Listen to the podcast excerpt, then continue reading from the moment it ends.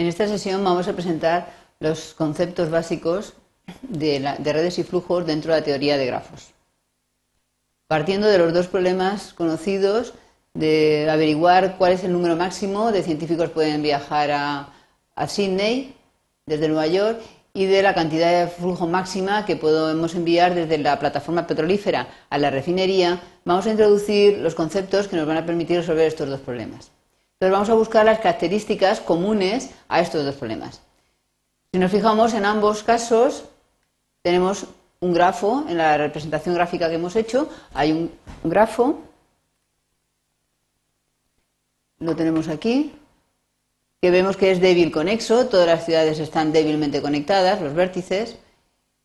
Y en este caso lo mismo, la refinería, la plataforma petrolífera, la refinería y los diferentes puestos de bombeo están también débilmente conectados. Con lo cual, al definir, ¿qué? Lo primero es considerar que el punto de partida es un grafo débil conexo.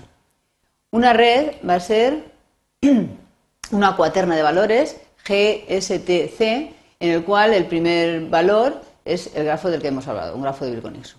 ¿Qué otras dos cosas son importantes que aparecen en ambos problemas? Hay dos vértices especiales, dos puntos especiales, que son en el primer caso Nueva York y Sydney, y en el segundo la, plataforma petrolífera y la refinería, que son eh, dos vértices a los cuales vamos a poner nombres. Es el vértice S, que vamos a llamar fuente, es el vértice de salida en ambos casos, y el vértice T o sumidero al que llega ya sea las personas, sería Sydney, o bien el petróleo, sería la refinería. Estos dos vértices tienen que tener una propiedad específica eh, importante y es que la fuente siempre tiene que tener grado de entrada, de, perdón, de salida distinto de cero. Porque claro, si no puede salir eh, ningún vuelo desde Nueva York o si no puede salir petróleo desde la plataforma, difícilmente va a llegar al otro lado. Y en el sumidero pasa al revés. El grado de entrada del sumidero debe ser distinto de cero. Deben haber arcos de, entrada, bien para ya representen vuelos o bien representen eh, alguna tubería por la que llega el petróleo a la refinería. La otra característica común a los dos problemas es la capacidad. En un caso, eh, no podía subir cualquier número de personas en un, en un vuelo, estaba limitado, no había tres plazas libres, en otro cinco. Y en el caso de la, refinería, el problema era que las tuberías tienen una capacidad limitada, bien sea por el diámetro de la tubería, por el material del que está hecho, etcétera, admiten una determinada presión, con lo cual en ambos casos hay una capacidad. Pues esto lo introducimos como una función, una función que llamamos capacidad C, que a cada arco le asocia un valor natural o cero, es la llamada función capacidad. Una vez hemos puesto ya las bases del problema, ¿Qué era la otra cosa que había importante en los dos sitios? Lo que circulaba por lo que llamamos red. En un caso eran personas que se desplazaban de Nueva York a Sydney y en otro caso era el petróleo que se desplazaba de la plataforma a la refinería. Eso lo vamos a representar con un nuevo concepto que es el flujo en la red. Es una función que a cada arco le asocia un valor natural o cero. ¿Qué características o qué propiedades debe tener esta función para que se adecue a nuestro problema? Pues en primer lugar, tiene que estar eh, lo que se llama limitación por capacidad. El flujo que va a ir por cada arco no puede exceder el valor de la capacidad de ese arco. En el caso de los aviones, no podemos, si hay tres plazas libres, no podemos meter más de tres personas en ese avión. Y si hay, en el caso del petróleo, pues no podemos exceder la capacidad de la tubería. Y la condición por abajo, que sea mayor o igual que cero, es una condición obvia. No tiene sentido en este caso hablar de números negativos. La otra condición es lo que llamamos ecuación de conservación. La ecuación de conservación hace referencia a todos los vértices que no son fuente ni sumidero.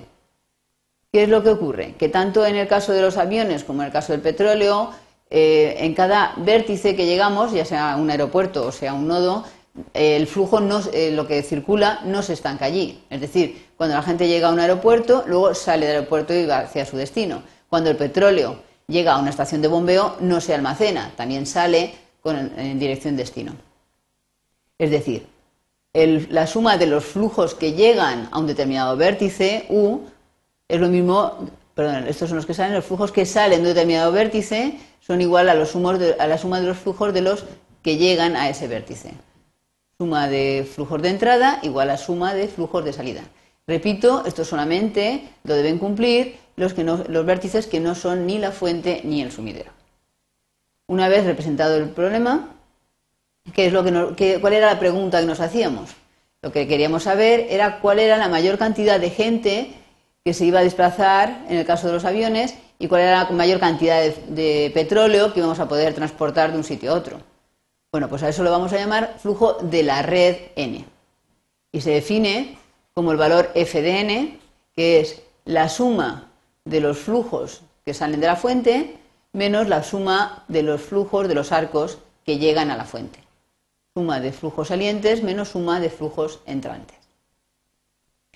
Se comprueba, bueno, nuestro objetivo, antes de pasar, será, según lo que hemos dicho, obtener el máximo valor de este valor f de n, el máximo valor del flujo de la red. Eh, se comprueba que el flujo de la red, así definido, también se puede calcular a partir del sumidero en vez de a partir de la fuente. Es decir, el flujo de la red eh, se demuestra que coincide con la suma de los flujos que llegan a T menos la suma de los flujos que salen de T. La pregunta ahora es cómo vamos a seguir. Ya tenemos bien eh, formalizado lo que es el problema en cuestión. Ahora lo que tenemos que hacer es introducir herramientas que nos permitan llegar a esta resolución.